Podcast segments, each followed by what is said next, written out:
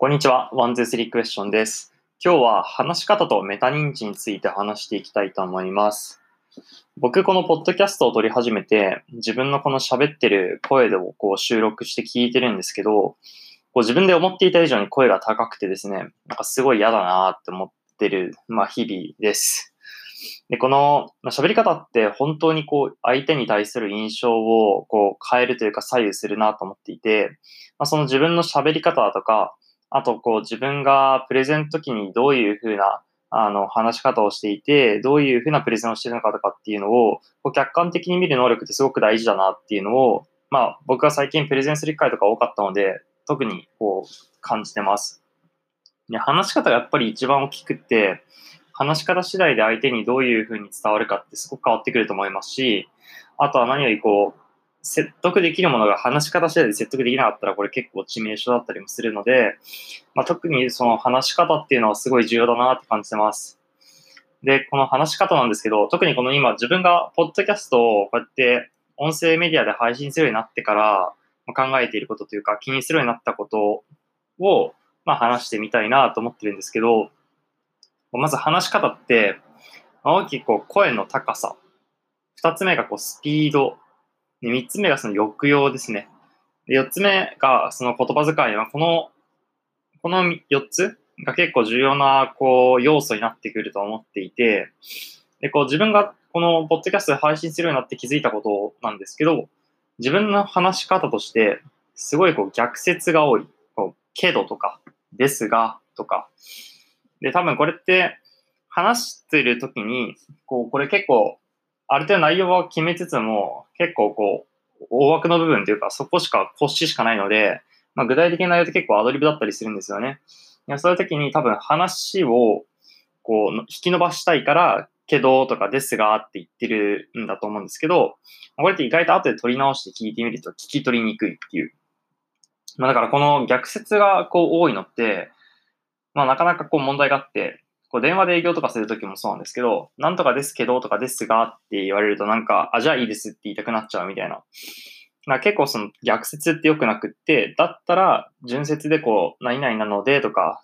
ですのでとかの方が、こう、クロージングにつながりやすいっていうデータとかもあったりするんで、逆説が多いって結構ダメだなっていうのを感じてます。二つ目が、これはまあ抑揚とかにつながってくるんですけど、こう、接続詞で僕は話していて伸ばしちゃう傾向があるんですよね。例えば、えっと、なんとかなんですけど、とか、あと、なんとかなので、って。で、なんかこの接続詞でこう語尾が伸びるのって、結構印象として頭悪そうって感じる傾向にあるのかなと僕は思っていて、まだこれも結局多分尺を取りたいからけどとかですのでってなるっている。だから、なんとかなんですけど、こうですよねとか、なんとかなんだよねとか、あと、でもこれってこうなので、こうですよねっていうふうに、まあ、話す方がいいんだよなっていうのを、まあ、このポッドキャストとしてすごい学んだことでした。で、まあ、もう一つ挙げるとすると、意外と滑舌悪いなって思っていて、喋るときに結構こう、どもって喋ってしまうというか、口はあまり活用していないんですよね、多分自分が喋るとき。もっとこう、あいうえおのこの母音の部分でしっかりこう口を開いて話すっていうことが、まあ大事だなっていうふうに感じてます。で、まあこれら通じてこう思ったことというか、まあ学んでることは、日々学んでることなんですけど、これやっぱりこうメタ認知することの重要性ってすごく大事だなと思っていて、自分を客観視する機会って日常生活においてはほぼないと思うんですよね。基本的に日常生活を送っている中では、まあ、何か物事を聞いたり、新聞で読んで情報を得たり、あと人と会話してて、いても、そう、自分がどう喋ってるかなんていうのってなかなか見れなくって、こう、何かで実際に喋ってるところを録画しているものを見たりだとか、あとはこうやって意図的に何か音声メディアで発信したりして、それを収録して聞き直すっていうことをしなければ、自分が普段どういう振る舞いをしているかっていうのは見れない。と思うんですよね。っていうところを踏まえると、まあ、なかなかこう自分の言動とか所作とか癖みたいなものを、まあ、学ぶ機会もなければ、まあ、それをその改善するために知るっていう機会もなかなか持つことができなくって、けどそれってこう自分のこう変えるべきところが気づけないっていう、なかなかこう、人から指摘する、なんだろう、人は指摘しにくいと思うんですよね。そういう癖とか、喋り方とか、所作って、結構こうデリケートなものではあるんで、自分で気づくしかないというか、